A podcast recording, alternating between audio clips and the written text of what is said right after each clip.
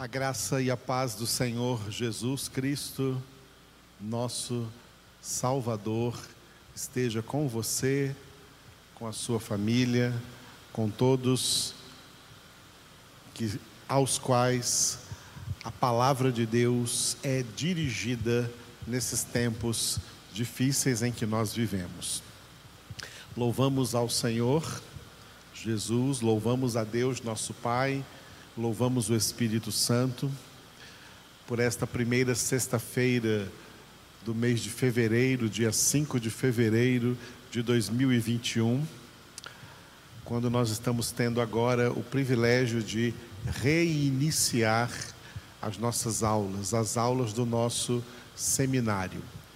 O nosso seminário se chama Instituto Bíblico Cristo Vive e funcionará toda sexta-feira, das 19h30 horas até as 21 horas, sete e meia da noite até as 9 horas da noite. Uma hora e meia de estudo da palavra de Deus. Nós estamos há algum tempo no nosso seminário nos dedicando à epístola mais profunda que o apóstolo Paulo escreveu, a epístola aos Efésios, uma epístola profunda, completa, uma epístola tão completa e tão profunda que ela poderia ser encarada por nós como uma sumarização de toda a Bíblia, um resumo de toda a Bíblia. Efésios resume a Bíblia toda. Vamos supor que todos os outros 65 livros tivessem ficado perdidos e o único livro da Escritura que fosse encontrado seria a carta aos Efésios. Essa carta de seis capítulos, ela seria palavra de Deus suficiente para a nossa salvação o tanto que essa epístola é importante. E é nela que nós estamos nos aprofundando, em nome do Senhor Jesus. Glória a Deus. Antes de iniciarmos então a nossa primeira aula de hoje aí em Efésios, nós vamos ler aqui no nosso seminário pela última vez o capítulo 3 o capítulo 3 da carta de Paulo aos Efésios.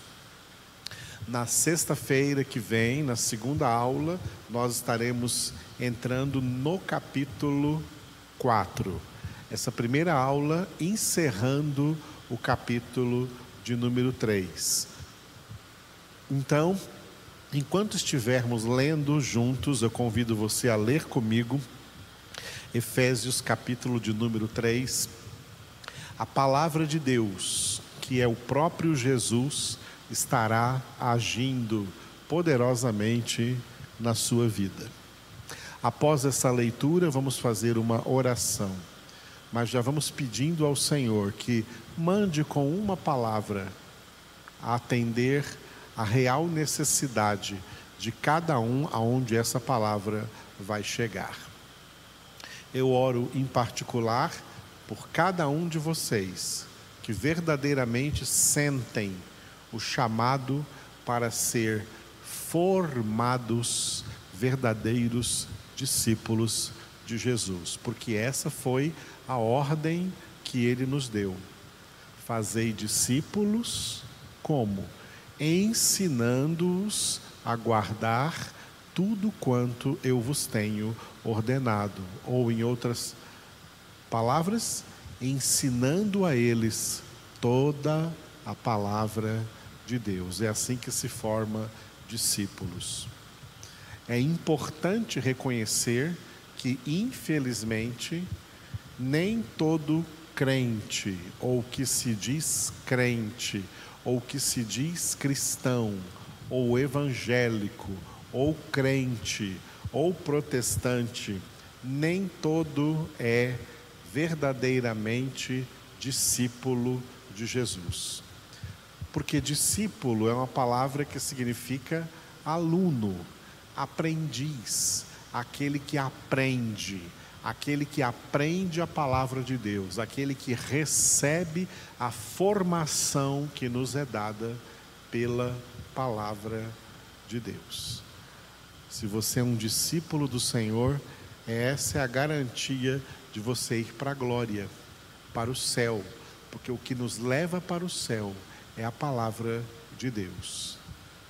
Crentes religiosos não conseguirão chegar lá, porque eles pensam que podem viver uma vida de crentes sem essa palavra, sem a palavra de Deus, sem meditar nela de dia e de noite, não tendo na palavra o seu prazer, pensando que ser crente é meramente ser membro de alguma denominação cristã ou evangélica e cumprir os ritualismos que aquela denominação ensina que sejam cumpridos. Não. Ser cristãos é ser imitadores de Jesus Cristo, é ser convertidos a Jesus Cristo. E Jesus Cristo é o Verbo de Deus, a palavra de Deus viva e eficaz. Os verdadeiros discípulos, verdadeiros crentes, verdadeiros filhos de Deus são identificados no Salmo número 1 como o homem que tem o seu prazer na palavra do Senhor e, movido por esse prazer, nela medita de dia e de noite. Este é o alvo deste seminário: alcançar pessoas ávidas pela palavra de Deus, porque estas pessoas verdadeiramente serão formadas como discípulos de Jesus. Nem todo crente é discípulo, mas só quem é discípulo é que é de fato verdadeiramente crente. Vamos orar então com a palavra de Deus e pedir ao Senhor que mande com uma palavra a cada irmão, a cada irmã, a cada discípulo do Senhor. E nesta oração eu gostaria de colocar o nome da irmã Mirtes. Nós estamos orando por ela e não cessaremos de orar até que ela esteja recuperada completamente da enfermidade, esteja de volta à sua casa e também possa estar logo de volta à nossa congregação, em nome do Senhor Jesus. Estarei orando também por qualquer pessoa que esteja enferma de Covid ou de qualquer outra enfermidade. O Senhor Jesus Cristo é poderoso para te curar. Em nome dele é que nós estamos agora em oração. Começando com a leitura de Efésios, capítulo de número 3. Por esta causa, eu, Paulo, sou o prisioneiro de Cristo Jesus, por amor de vós, gentios se é que tendes ouvido a respeito da dispensação da graça de Deus, a mim confiada para vós outros. Pois, segundo uma revelação, me foi dado conhecer o mistério, conforme escrevi há pouco, resumidamente. Pelo que, quando ledes, podeis compreender o meu discernimento do mistério de Cristo o qual em outras gerações não foi dado a conhecer aos filhos dos homens, como agora foi revelado aos seus santos apóstolos e profetas no Espírito, a saber que os gentios são coerdeiros, membros do mesmo corpo e coparticipantes da promessa em Cristo Jesus por meio do Evangelho do qual fui constituído ministro, conforme o dom da graça de Deus a mim concedida, segundo a força operante do seu poder.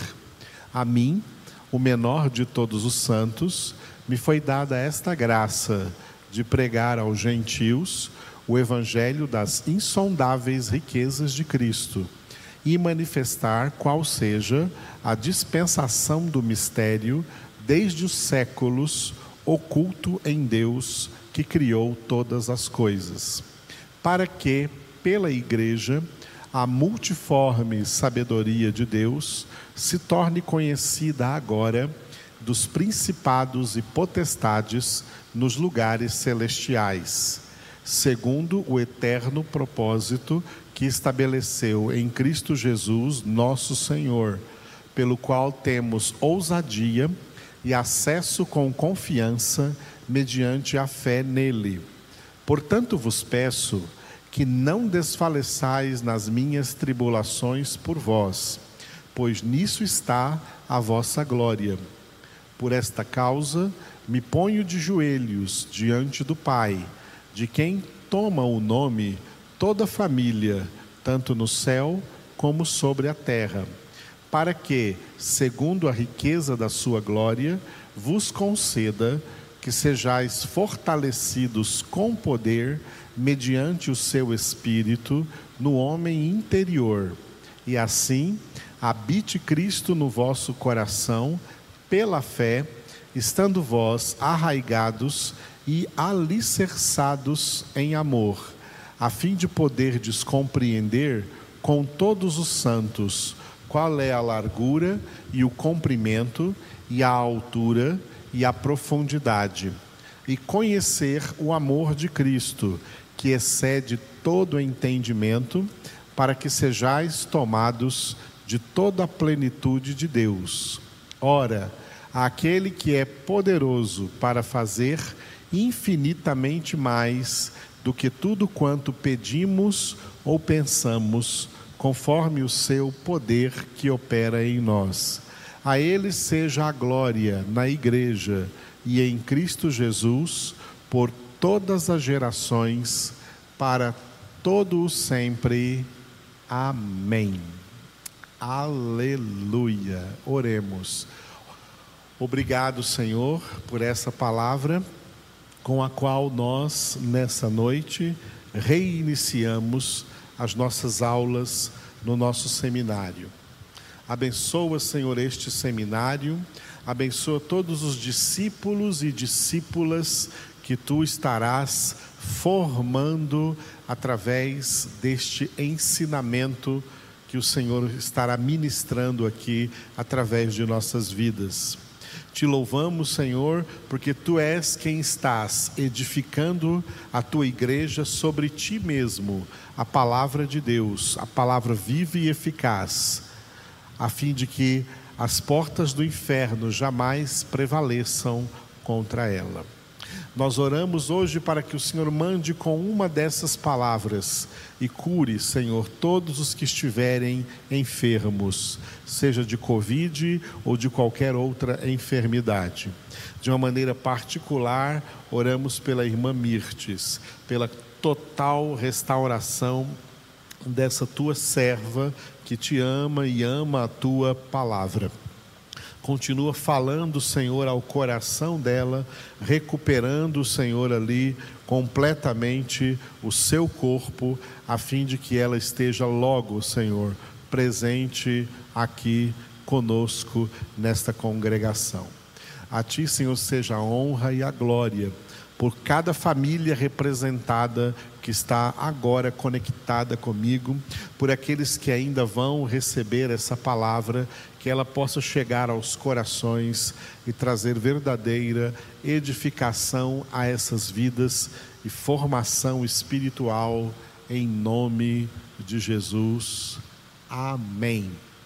Louvado seja o nosso Deus.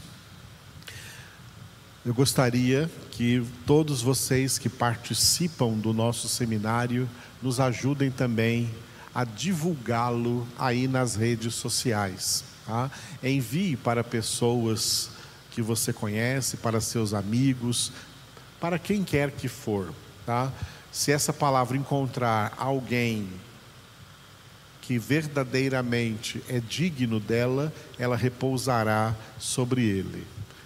Se encontrar alguém que não é digno dela, essa pessoa com certeza não vai gostar da palavra e vai rejeitar aí o que você enviou para ela. Mas não tem problema, tá? Nós somos tranquilos em relação a isso, porque nós temos do Senhor uma palavra muito importante. Ele disse: Quem vos ouve, a mim ouve. Quem vos rejeita, a mim rejeita. Tá? Quem rejeitar essa pregação não é a mim, não é a nós, não é a nossa denominação que ele está rejeitando, mas é ao próprio Senhor, porque essa palavra tem dono. Jesus é o dono da palavra. Deus é o dono da palavra. Nós somos simples servos e mensageiros, instrumentos para que muitos aprendam essa palavra e andem no caminho, na verdade e na vida que é Jesus, e assim possa chegar à casa do Pai. Aleluia. Muito bem. A carta do apóstolo Paulo aos Efésios, ela traz duas grandes doutrinas principais, dentre as principais doutrinas da Escritura Sagrada. Ela traz duas doutrinas que teologicamente nós chamamos numa linguagem técnica soteriologia e eclesiologia. O que é soteriologia? Soteriologia vem da palavra grega soteria, que é salvação. Soteriologia é a doutrina bíblica da salvação. Esta é a principal doutrina que o apóstolo Paulo transmitiu nos três primeiros capítulos da carta aos Efésios. O capítulo 4, 5 e 6, os três últimos capítulos, são eclesiologia, a doutrina bíblica da igreja do Senhor Jesus Cristo. Como a igreja, como comunidade dos salvos, deve viver no seu dia a dia, deve se comportar, deve se conduzir por causa do Senhor e por causa de tão grande salvação que o Senhor nos presenteou, nos agraciou em Cristo Jesus. Então, capítulos de 1 a 3 de Efésios, doutrina da salvação. Capítulos de 4 a 6 de Efésios, doutrina da igreja, a comunidade dos salvos. O que é a igreja de Jesus Cristo? Como tanta gente tem ideias erradas sobre salvação, também tem ideias erradas sobre igreja. Acerca de salvação, nós estaremos encerrando hoje, encerrando aqui o terceiro capítulo de Efésios. E acerca de igreja, nós iniciaremos, pela graça do Senhor, na próxima sexta-feira. Não perca nenhuma dessas aulas e também divulgue para que outras pessoas possam ter acesso a essa palavra. Ok? Louvado seja Deus. Fazendo uma pequena revisão do final aqui do capítulo 3, que é essa primeira parte essa primeira parte da Epístola aos Efésios chega até o capítulo 3. A segunda parte, do capítulo 4 em diante. Duas partes, uma falando de salvação, outra falando de igreja. No final dessa primeira parte, nós estamos vendo que o capítulo 3 de Efésios encerra com o bloco 2. Passamos pelo bloco 1, tá? E aqui estamos encerrando o capítulo 3 com o bloco 2. Você está vendo aí no slide que o título desse bloco 2 é Compreensão do Mistério. Que mistério? O mistério da obra da salvação em Cristo Jesus. Tem duas obras de Deus muito interessantes: a obra da salvação mas também a obra da condenação. A condenação também é obra de Deus. Deus é justo juiz, tanto para salvar como para condenar. Lembrando, lembrando que o juiz tem essas duas atribuições: atribuição de absolver e atribuição de condenar, usando para isso de toda a justiça. Deus é justo salvando e Deus é justo condenando. Deus é sempre justo. No entanto, a obra da condenação, ela não é um mistério. A obra da salvação, ela é repleta de lógica. Uma lógica muito simples que nós podemos definir com duas metades de versículos que o apóstolo Paulo escreveu na carta aos Romanos. Tá? O versículo 3, 23 de Romanos e o versículo 6, 23 de Romanos. É até fácil de memorizar.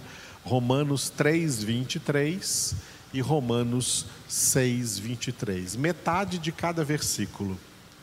Todos pecaram e o salário do pecado é a morte. Todos pecaram e o salário do pecado é a morte. A morte ali não representa a morte física, a morte ali significa condenação eterna. Todos pecaram e se tornaram merecedores do salário do pecado, que é a eterna condenação. A condenação não tem mistério, ela é lógica.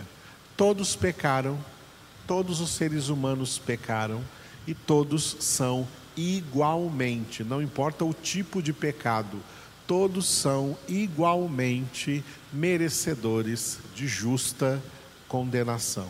Não há mistério na obra da condenação, mas a obra da salvação é misteriosa. Tem muitos mistérios envolvendo a obra da salvação, porque a obra da salvação consiste, entre outras coisas, em Deus tirar pecadores de sua justa condenação e presenteá-los, agraciá-los com uma imerecida salvação. É um mistério. Mas um mistério que pode ser perscrutado, meditado e, até certo ponto, compreendido através da palavra de Deus. E é por isso que Paulo fala aqui nesse bloco 2 sobre essa compreensão do grande mistério da salvação em Cristo Jesus. Este bloco 2 se compõe dos 19 primeiros versículos do capítulo 3. Então, Efésios capítulo 3, versículos de 1 a 19, tá? Compreensão do mistério. Este bloco está dividido em dois segmentos: segmento 3 e segmento 4. Porque os segmentos 1 e 2 ficaram lá no bloco 1, que nós já estudamos aqui no nosso seminário. O bloco 2 tem dois segmentos que nós numeramos assim: o segmento 3 e o segmento 4. O segmento 3, que nós também já terminamos, o título é Evangelho de Cristo. E o segmento 4, que vamos terminar hoje, o título é Amor de Cristo. Qual a relação dessas duas coisas com a obra da salvação, com o grande tema da salvação, que é o tema desta primeira parte de Efésios, que nós vamos encerrar hoje aqui no capítulo de número 3. Tá? o Evangelho de Cristo traz salvação. E o resultado dessa salvação é a experiência do conhecimento do amor de Cristo. Aqui nós temos no mundo uma grande inversão de valores. Muita gente pensa que primeiro as pessoas vão experimentar o amor para depois vir para o Evangelho. Isso não dá certo. Isso não dá certo. O século XX ele foi marcado pela pregação do amor, pensando que pelo amor as pessoas viriam para o Evangelho, mas elas não vêm. A ordem está, estava errada. A ordem correta é essa aqui, por isso que o segmento 3 vem antes do segmento 4. Tá? O Evangelho tem que vir primeiro. Primeiro se prega o Evangelho. Se a pessoa for alcançada pelo Evangelho da graça, é o Evangelho que alcança. Não é o amor que alcança, é o Evangelho que alcança a pessoa. Se a pessoa é alcançada pelo Evangelho de Cristo, é aí que ela vai então experimentar, como resultado disso, aí que ela vai experimentar o amor de Cristo. Antes de pregar para um pecador que Deus o ama, que Jesus o ama, pregue primeiro o Evangelho. Pregue o Evangelho do reino de Deus pregue o evangelho do arrependimento. Se esse evangelho entrar na vida desse pecador, você não vai nem precisar dizer que Deus o ama, que Jesus o ama, porque, como consequência do evangelho, da palavra de Deus entrando na sua vida, ele vai sim experimentar o amor de Cristo, o amor de Deus em sua vida. Muito bem, nós já passamos pelo segmento 3, por isso que o slide que você vai ver agora aí é segmento 4, cujo título é Amor de Cristo. Efésios 3, de 14 a 19. Tá? Este segmento 4 está dividido em duas pequenas partes. Versículos 14 e 15, a intercessão de Paulo.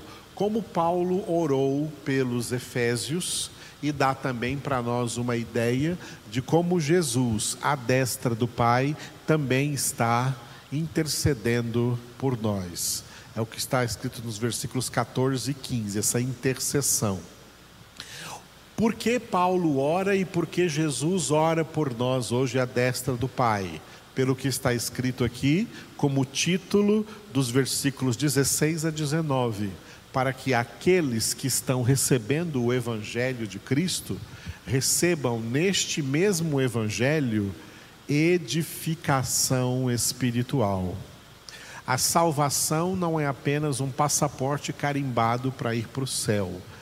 A salvação tem grandes propósitos. Deus tem grandes propósitos na obra da salvação. O propósito de Deus não é apenas dar salvação de presente para gente que não merece. O propósito de Deus é que por meio dessa salvação, essas pessoas que são alcançadas pela obra da salvação recebam edificação espiritual. Em outras palavras, recebam formação espiritual para verdadeiramente serem pessoas de Deus. Nós já passamos pelos versículos 14 e 15, intercessão de Paulo, por isso que o próximo slide que você tem aí é edificação espiritual. Efésios 3, 16 a 19. E esse texto, então, do 16 ao 19, está dividido assim: versículo 16 e 17, fortalecimento espiritual, e versículos 18 e 19, conhecimento do amor. Quem recebe edificação espiritual, na medida em que alguém é edificado espiritualmente, mais espiritualmente forte essa pessoa fica mais ela recebe fortalecimento espiritual. Uma grande tragédia sempre presente no meio evangélico, no meio de igrejas, é a fraqueza espiritual da maioria dos crentes.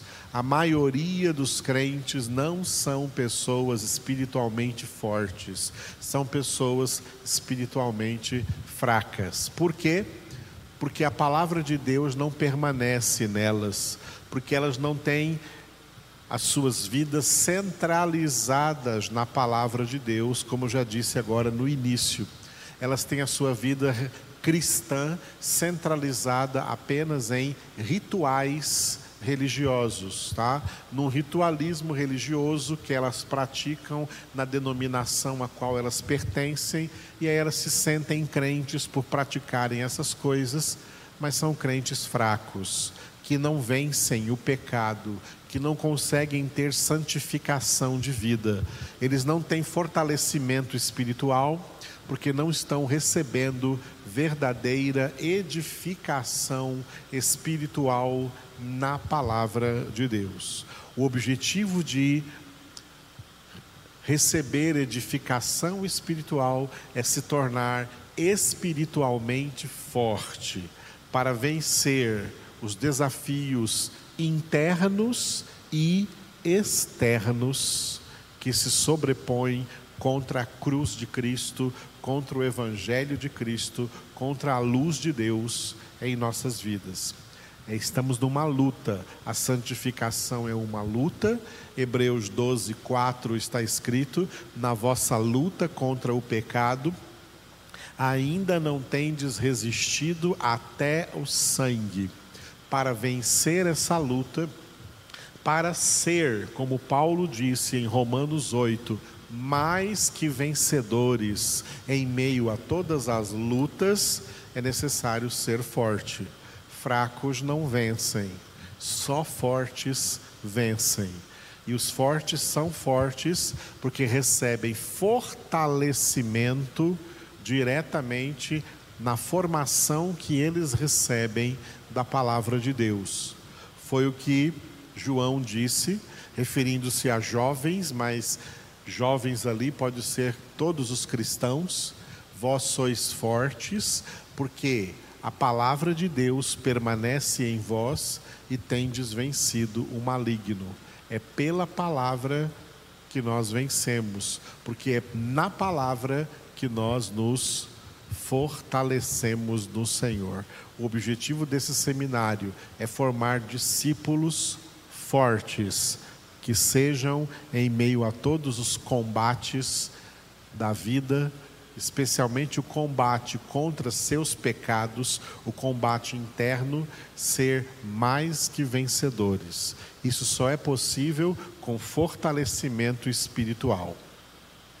E na medida em que nos tornamos fortes, cada vez mais espiritualmente fortes, conheceremos, teremos maiores experiências do amor de Deus, do amor de Cristo, que é o que vai tratar os versículos 18 e 19. Mas nós vamos ler esses quatro versículos, o 16 até o 19, novamente. 16 e 17, fortalecimento espiritual. O 16, fortalecidos com poder. E o 17, arraigados e alicerçados. Nós já demos aula aqui no ano passado desses dois versículos.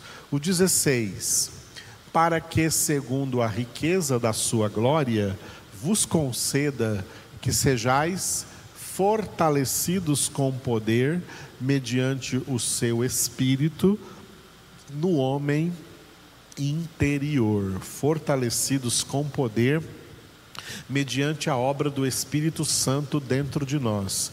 E qual é a obra do Espírito Santo dentro de nós?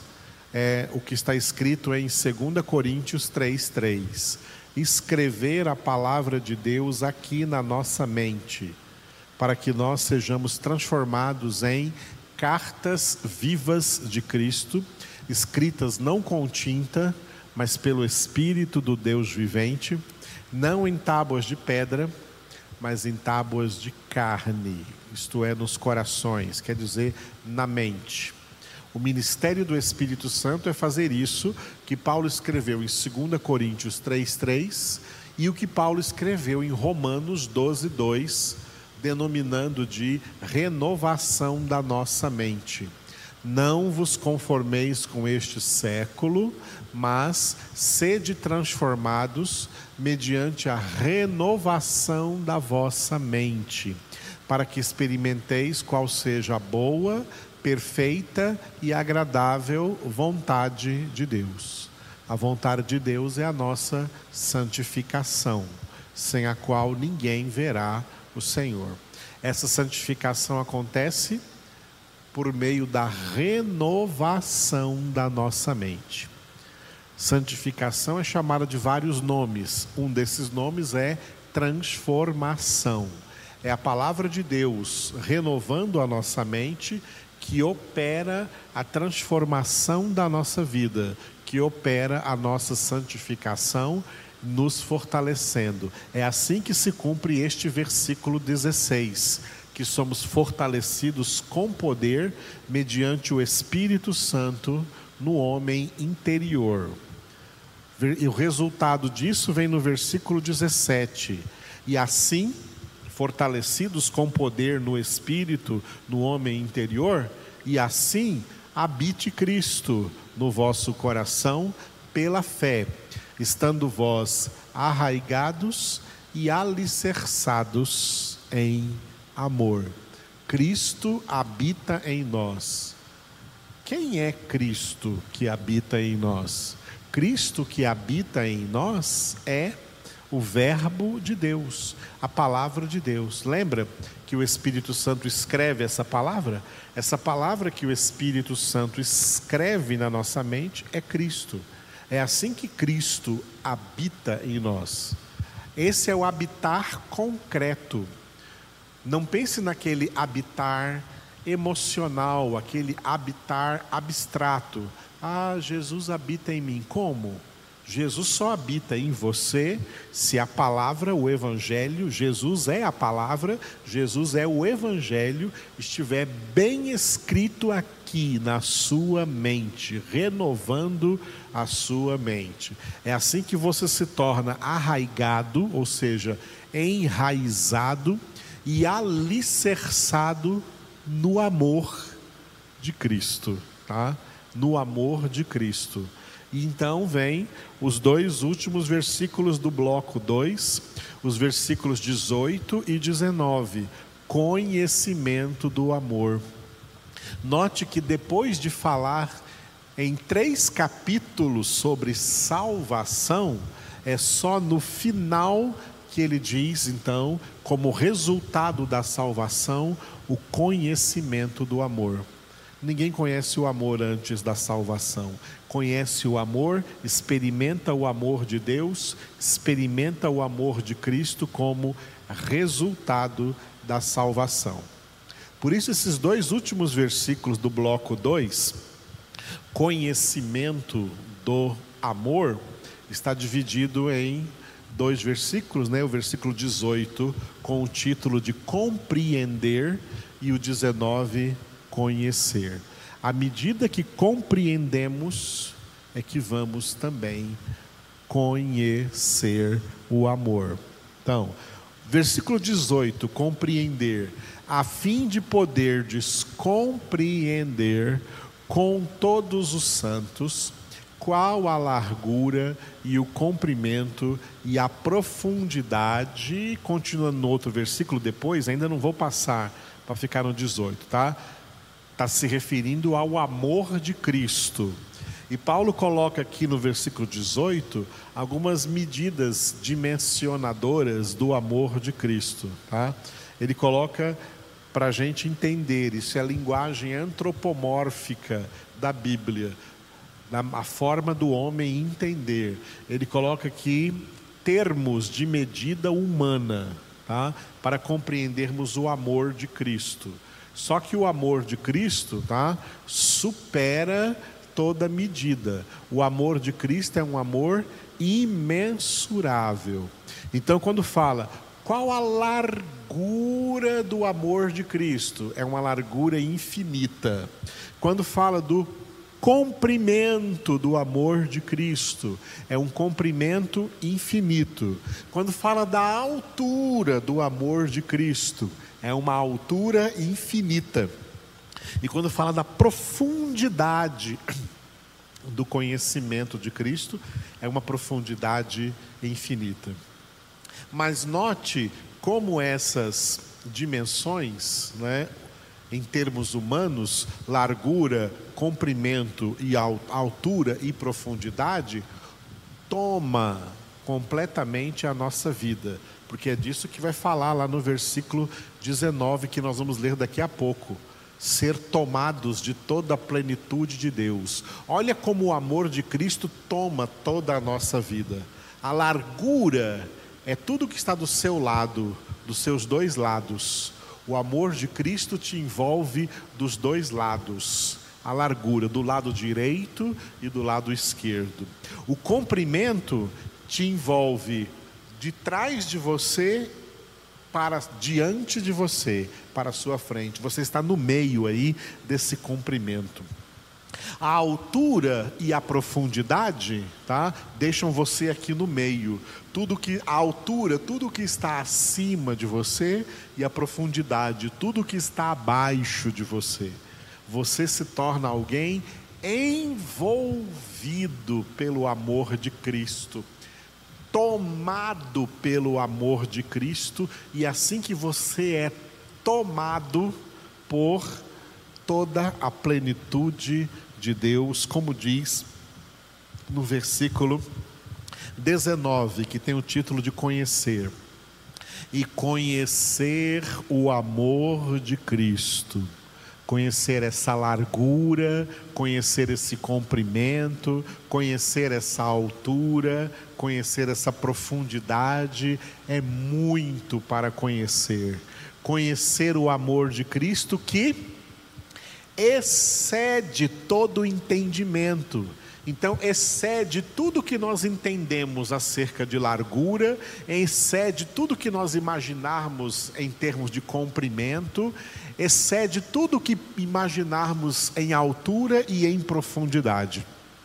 O amor de Cristo excede, o amor de Cristo ultrapassa todo entendimento para que para que sejais tomados de toda a plenitude de Deus, para que sejais tomados de toda a plenitude de Deus. Vamos dizer com outras palavras, para que nós sejamos pessoas cheias de Deus, para que sejamos verdadeiramente filhos de Deus, cheios de Deus, transbordantes de Deus.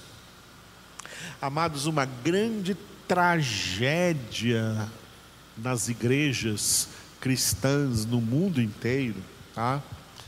É pessoas que se chamam crentes, cristãs, evangélicas, protestantes, filhos de Deus, mas não são pessoas cheias de Deus.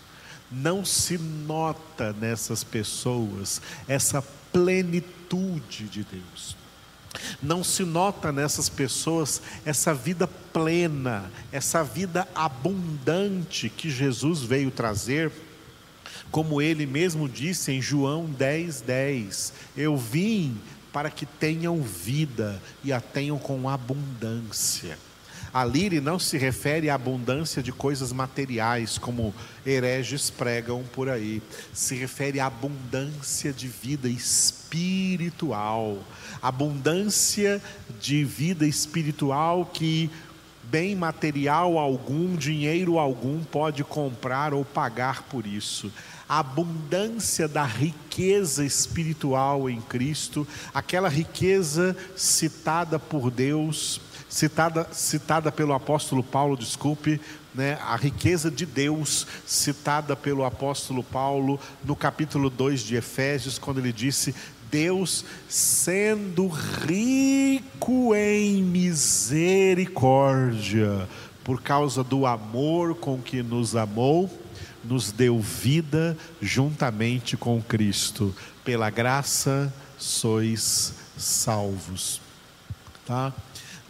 Deus nos presenteou com salvação, não foi para nós andarmos por aí nesse mundo vazios de Deus. Não foi para nós vivermos aí nesse mundo uma vida espiritualmente xoxa, triste, caída, fraca. Não foi para isso que Jesus morreu na cruz em nosso lugar, levando os nossos pecados. Não foi para isso que Deus, que Deus é, instituiu, que Deus preparou essa tão grande obra da salvação antes da fundação do mundo para nos alcançar agora em Cristo Jesus durante o tempo da nossa vida e ministrar em nós plenitude de vida eterna, plenitude da vida de Deus, plenitude de vida espiritual. É uma das maiores tristezas olhar para tantos crentes que não dão nenhuma pista pelo seu modo de viver, pelo seu modo de pensar, de falar, de agir, de se comportar, não dão a menor pista de que verdadeiramente eles têm Deus na vida deles e muito menos que têm plenitude de vida de Deus e muito menos de que são pessoas que estão tomados de toda a plenitude de Deus. Tomados, filhos de Deus, tomados de toda a plenitude de Deus. Como você imagina que é a sua vida se você estiver tomado de toda a plenitude de Deus, se você estiver tomada de toda a plenitude de Deus.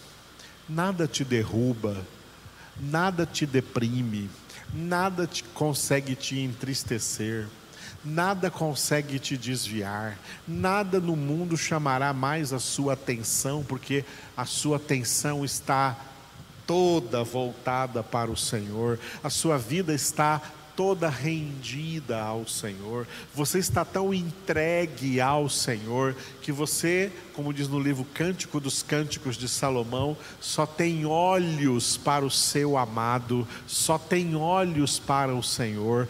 Tudo que você quer é percorrer essa carreira de santificação rumo à santidade eterna, rumo à eternidade, à casa do Pai olhando firmemente para Jesus, o Autor e Consumador da sua fé. Você não quer tirar mais os olhos de Jesus, você não desvia mais os olhos do Senhor para olhar para coisa alguma neste mundo, tá? Porque não há mais nada no mundo que chame a sua atenção. Se você é uma pessoa tomada de toda a plenitude de Deus, você é como Asaf, como Asaf que declarou assim no Salmo de número 73. Olha o que Asaf declara no Salmo de número 73, versículo 25. Salmo 73, 25. Quem mais tenho eu no céu?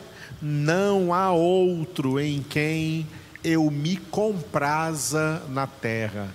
Não há outro a quem eu tenha prazer na terra.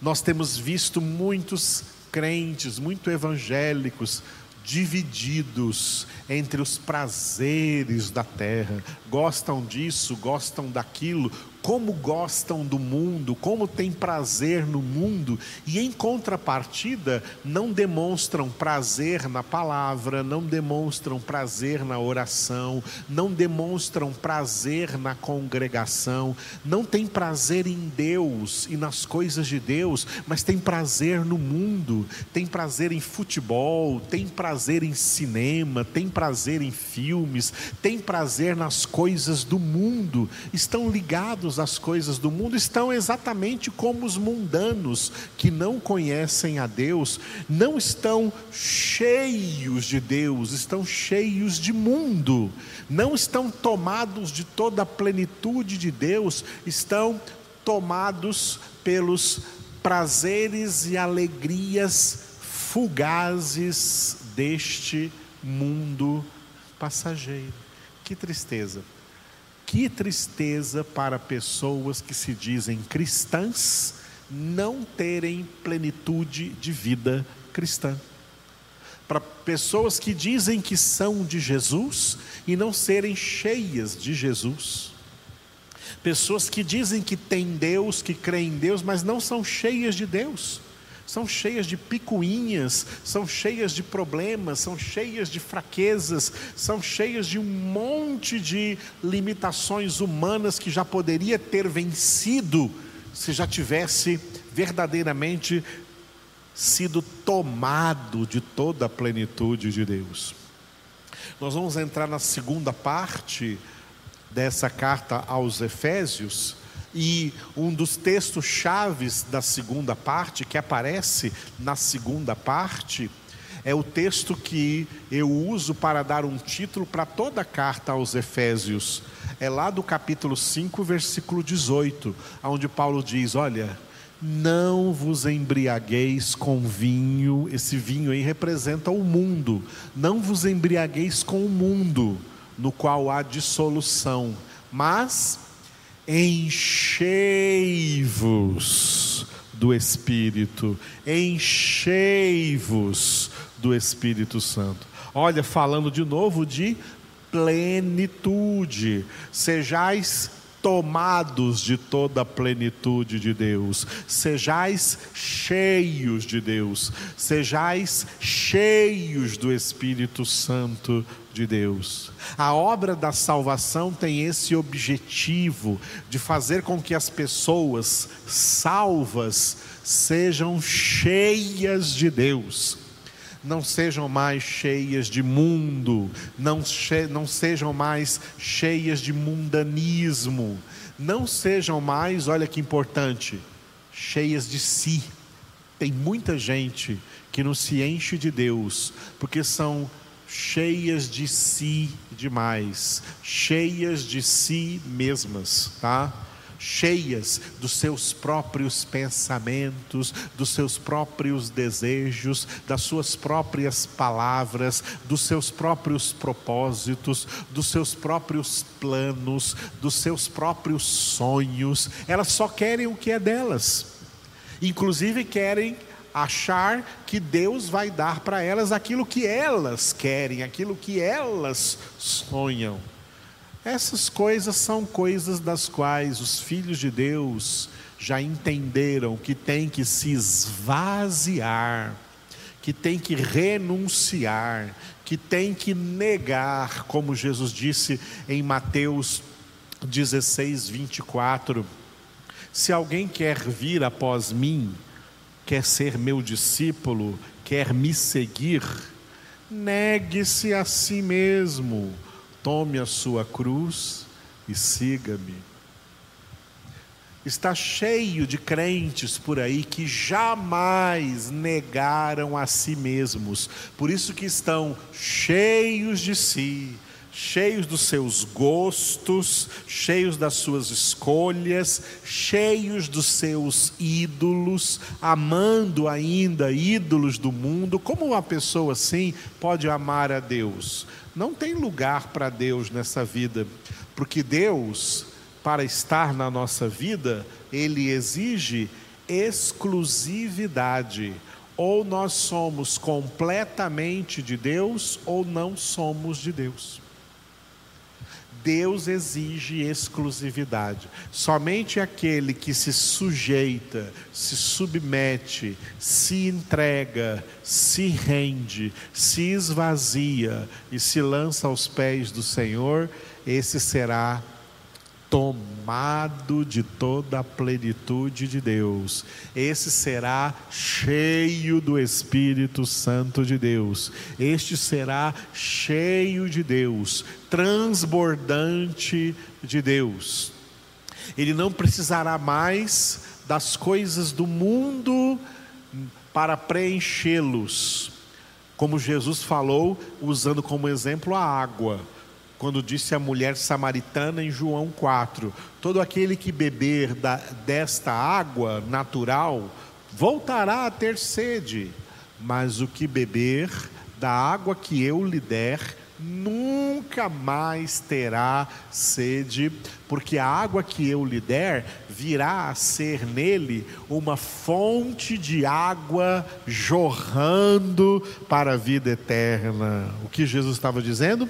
Aquele que beber da água que ele der, o Espírito Santo, terá plenitude de vida eterna, terá o, todo o seu interior, toda a sua vida, todos os seus vazios, todas as suas carências, tudo isso será preenchido. E o Espírito Santo levará a transbordar. Foi isso que Davi quis dizer no Salmo 23, quando falou: O meu cálice transborda. Ele quis dizer: a minha vida transborda do Senhor, trans, vida transbordante de Deus, vida plena de Deus, plenitude de vida em Deus. Esse é o propósito, esse é um grande propósito da obra da salvação. Deus quis demonstrar nos salvos como seres humanos fracos poderiam se tornar fortes, se tornar cheios de toda a plenitude de Deus. Como nós vivemos numa humanidade vazia. Como as pessoas vivem uma vida sem sentido. E muitas procurando sentido e colocando alguns sentidos na vida dela, mas sentidos fracos, sentidos pequenos, sentidos que não preenchem, mas estão procurando ali um certo preenchimento para os seus vazios. Só Deus pode preencher. Nada mais, ninguém mais. Tem pessoas querendo se preencher com outras pessoas, querendo se preencher com amores, querendo se preencher com sexo, com prazer sexual, sensualidade, ou querem se preencher com entorpecentes, se entorpecendo para esquecer os seus vazios. As pessoas do mundo, elas ficam desesperadas, por exemplo, quando uma autoridade, seja municipal, estadual, ou federal, sei lá o quê, por causa da pandemia, decreta uma lei seca. Ai, a hora da minha cervejinha, eu preciso dessa cerveja, ou eu preciso dessa bebida. Como as pessoas querem encher os bares, elas não estão nem aí para pandemia, distanciamento, uso de máscaras, elas querem os bares, elas querem as festas. Por quê? Porque são pessoas, infelizmente, vazias, gente vazia, gente sem Deus. É por isso que João disse em 1 João 5,19: o mundo inteiro jaz no maligno. O diabo domina sobre essa gente vazia, vazios de Deus e apesar de serem vazios de Deus, rejeitam a Deus, rejeitam o Evangelho, rejeitam Jesus, rejeitam a palavra de Deus, mas amam as baladas, amam as diversões do mundo, amam as músicas do mundo, amam os entorpecentes do mundo, amam as drogas, amam o, o álcool, não pode ficar sem isso.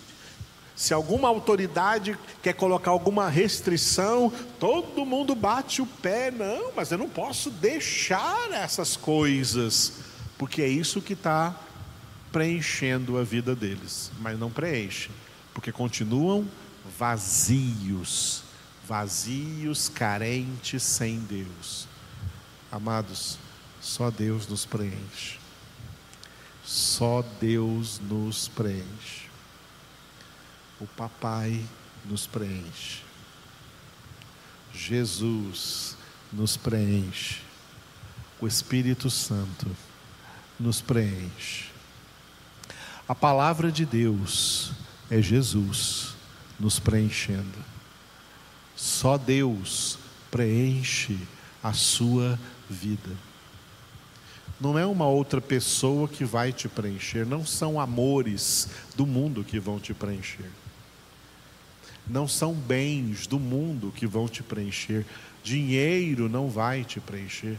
Tá cheio de gente por aí, como a gente fala na, língua, na linguagem popular, podres de ricos e infelizes não são preenchidos. Quantas pessoas querendo se preencher através de trabalhar para esculpir o próprio corpo, para ter um corpo bonito. Semana passada vimos nos jornais, nos noticiários, mais uma vítima aí de uma lipoaspiração, uma jovem fisicamente já era bonita e ainda queria ficar mais bonita, queria, não estava contente com o seu corpo. Sabe por que as pessoas são assim? Elas são vazias. Só Deus pode preencher, tá? O mundo inteiro jaz no maligno. O diabo domina sobre a humanidade, porque são pessoas que não se enchem de Deus. São pessoas que pensam que estão no mundo para se encherem, para se encherem do mundo. Algumas semanas atrás, né, morreu aqui em Goiás um político famoso que vocês conhecem. E ele deu uma reportagem em vida, né, que foi então colocada nos jornais. E ele disse uma coisa que eu preciso comentar o que ele disse. Ele disse assim: "Eu acredito que as pessoas vieram ao mundo para buscar felicidade." E ele disse: "Eu encontrei essa felicidade. Que pena, irmãos. Essa palavra não é verdade. Os homens não foram colocados no mundo para buscarem felicidade. Os homens foram colocados no mundo para buscarem algo muito além de felicidade. Paulo pregou isso em Atenas, Atos capítulo 17, versículo 26 para buscarem a Deus, nem que tateando o possam encontrar, bem que não está longe de cada um de nós. Pessoas podem até encontrar felicidade na terra, como esse político disse que encontrou, só que não leva consigo. A única coisa que nós podemos encontrar nessa terra e levar conosco é Deus. Mais nada. Nenhum tipo de coisa que se chame aqui na terra de felicidade. Nada do que os homens chamam felicidade nessa terra haverá na glória, haverá no céu, porque essa felicidade é passageira. Essas são alegrias passageiras, alegrias fugazes. Nada trouxemos ao mundo e nada levaremos do mundo. Como disse Jó, nu saí do ventre de minha mãe, nu retornarei. Então, só o que pode preencher o homem é Deus. Esta é a grande conclusão que nós aprendemos da obra da salvação e da doutrina bíblica da salvação. A obra da salvação foi instituída por Deus com vários propósitos e um deles é provar nos seus filhos, nos salvos, que o homem só tem vida plena se tiver Deus. É Deus quem dá vida plena plena, mais nada e mais ninguém. É Deus quem dá vida plena para que todos os seus filhos sejam tomados de toda a plenitude de Deus. Neste versículo 19 encerra o bloco 2. E aí tem mais dois versículos no capítulo 3 que são a representam a conclusão de toda essa parte 1. Estamos hoje, então, concluindo a primeira parte de Efésios. A conclusão da parte 1, Efésios 3, versículos 20 e 21. Dois versículos. Eu dei a esses dois versículos o título de infinitamente mais. É uma expressão que Paulo vai usar aí no versículo de número 20, ok? Versículo 20, pedimos ou pensamos. Versículo 21, último versículo do capítulo 3, louvor na igreja. Então, pedimos ou pensamos, versículo 20. Antes de lermos o versículo 20, esses dois versículos que fazem a conclusão da parte 1, eles são aquilo que nós chamamos dentro da Escritura de doxologia. O que é doxologia? Literalmente, a tradução da palavra doxologia é palavra de glória. Logia é palavra e doxo é glória, tá? Doxologia, uma palavra de glória, ou seja, o apóstolo Paulo tinha este costume, tá? Quando ele escrevia uma carta, tá? Durante, às vezes durante a própria carta ou no fim de no fim da exposição de uma determinada doutrina, ele trazia ali uma doxologia, uma palavra de louvor a Deus. A gente vê isso não só no apóstolo Paulo, mas também em outras epístolas aí de outros autores. Há uma doxologia, como por exemplo a epístola de Judas, que tem um capítulo só, mas os últimos dois versículos também são uma doxologia. Então, esses dois versículos aqui, 20 e 21, de Efésios 3 é uma doxologia, uma palavra de glória, uma palavra de glorificação a Deus, uma palavra de louvor a Deus diante de tudo que foi escrito nestes três primeiros capítulos da carta de Paulo aos Efésios. Então, isso é um louvor a Deus pela grandiosa obra da salvação. A salvação é a maior obra de Deus, tá? Deus tem duas obras grandiosas, as duas maiores obras de Deus, a criação e a salvação. E das duas, a maior é a salvação. E todas as demais obras de Deus, elas estão de alguma forma ligadas a essas duas obras, a criação e a salvação. A salvação é a maior obra de Deus. E diante dessa obra da salvação, então, o apóstolo Paulo, depois de expor, como ele mesmo disse aqui nesse capítulo 3, resumidamente, só três capítulos, resumiu aqui a obra da salvação. Eu tenho aqui no meu notebook já é, comentários que eu estudei desses três capítulos, tá? apesar de serem só três capítulos, os comentários que eu já consegui digitar só de estudando dentro da Bíblia, esses três capítulos, tem mais de 600 páginas. Eu tenho aqui mais de 600 páginas. Então você vê só três capítulos, parece tão pequeno, e Paulo de fato disse que nesses três capítulos ele apenas falou resumidamente sobre a obra da salvação, mas são coisas tremendamente profundas que nós podemos meditar nessa poderosa palavra de Deus. E Paulo, então, diante de tão grande doutrina da salvação, ele louva a Deus dizendo assim, versículo 20: Ora, aquele que é poderoso para fazer infinitamente mais do que tudo quanto pedimos ou pensamos, conforme o seu poder que opera em nós.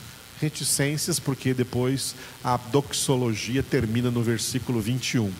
Mas aqui, Paulo está louvando a Deus. Deus é aquele que é poderoso. Deus é poderoso. A maior manifestação do poder de Deus é na obra da salvação.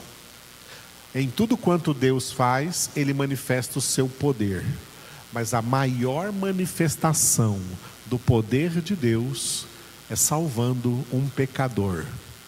É na obra da salvação. Por isso Paulo diz: aquele que é poderoso para fazer. Vamos parar por aqui um pouco. Deus é poderoso para fazer qualquer coisa. Deus é poderoso para fazer tudo o que Ele quiser fazer. Vou lembrar uma, um ditado popular que as pessoas dizem aí, e ele é mentiroso. Ele é mentiroso se aplicável aos homens, mas ele é verdadeiro se aplicável a Deus. Você com certeza já ouviu muita gente falar assim, ó, querer é poder, tá? Querer é poder. Para os homens isso é mentiroso, não é poder. Querer não é poder. Jesus disse em João 15, 7: Sem mim nada podeis fazer. Então, querer não é poder. Para os homens, querer não é poder. Mas para Deus é. Para Deus, querer é poder. Aprenda isso. Deus é o único ser completamente livre para fazer o que quiser. Ninguém mais tem essa liberdade. Só Deus é livre, completamente livre para fazer o que quiser. Por quê? Porque Ele tem poder para isso. Porque Ele é onipotente. Porque Ele é o Todo-Poderoso. E tudo que Ele quer fazer, Ele tem poder para fazer. O homem não é assim. O homem não tem poder para fazer tudo o que ele quer fazer. Querer não é poder para o homem, para Deus é tá? porque Deus é poderoso para fazer, e para fazer, sabe como? Para fazer, olha, olha o advérbio que vem aí, para fazer infinitamente mais do que tudo quanto pedimos em oração ou pensamos aqui na nossa cabeça que Deus pode fazer. Ou seja, o poder de Deus para fazer qualquer coisa extrapola, ultrapassa infinitamente as nossas orações e ultrapassa infinitamente os nossos pensamentos. O poder de Deus é inimaginável. O poder de Deus vai além, infinitamente além do que nós pedimos e do que nós pensamos que Deus pode fazer tá? Conforme o seu poder que opera em nós. Poder que opera em nós, conforme o, o seu poder que opera em nós, o que? Paulo está se referindo aqui estritamente à obra da salvação que ele opera em nós. Esse poder que Deus opera em nós, a obra da salvação, é esse poder que ele tem de fazer infinitamente mais do que tudo que pedimos ou pensamos, para que nós, como Sua igreja, possamos dar a Ele então toda a glória, todo louvor, todo reconhecimento, como nós vamos ler agora no versículo 21, louvor na igreja. A Ele seja a glória na igreja e em Cristo Jesus por todas as gerações, para todo o sempre. Amém. Eu quero comentar aqui nesse último versículo do capítulo 3, encerrando esse capítulo 3, né? Glória a Ele seja a glória na igreja e em Cristo. Na igreja e em Cristo quando fala da igreja e de Cristo, está falando de uma única só pessoa, Jesus. Jesus é a cabeça dessa igreja. Jesus é a cabeça da igreja. A igreja é o corpo, nós somos o corpo de Cristo. Assim como Cristo, à destra do Pai, glorifica a Deus, assim como Jesus, mesmo quando estava aqui na terra, em tudo ele glorificou a Deus, ele não envergonhou nunca o nome de Deus, ele nunca profanou o nome do Pai, ele nunca tomou o nome do Pai em vão, ele sempre deu glória, deu honra ao nome do Pai por tudo que ele fez, por tudo que ele viveu, sendo em tudo obediente ao Pai até a morte e morte de cruz, assim é a glória na igreja. Nós somos igreja para sermos imitadores de Cristo, dando glória ao Pai através de tudo o que vivemos, de tudo o que praticamos, da forma como nos conduzimos em todas as circunstâncias da vida que nós experimentamos. Por quê? Porque ninguém poderia jamais fazer por nós o que Deus fez, presenteando-nos com tão grande e tão poderosa salvação. Como resultado disso, é nosso dever, é nossa obrigação em toda a nossa conduta de vida, glorificarmos, exaltarmos, enaltecermos o louvor da glória do nosso Deus e Pai, do Senhor Jesus Cristo e do Espírito Santo. Aleluia. Vamos encerrar então essa primeira parte de Efésios, encerrar esse capítulo 3 encerrar essa nossa primeira aula de 2021 orando ao Senhor. Ore comigo agora. Obrigado, Senhor.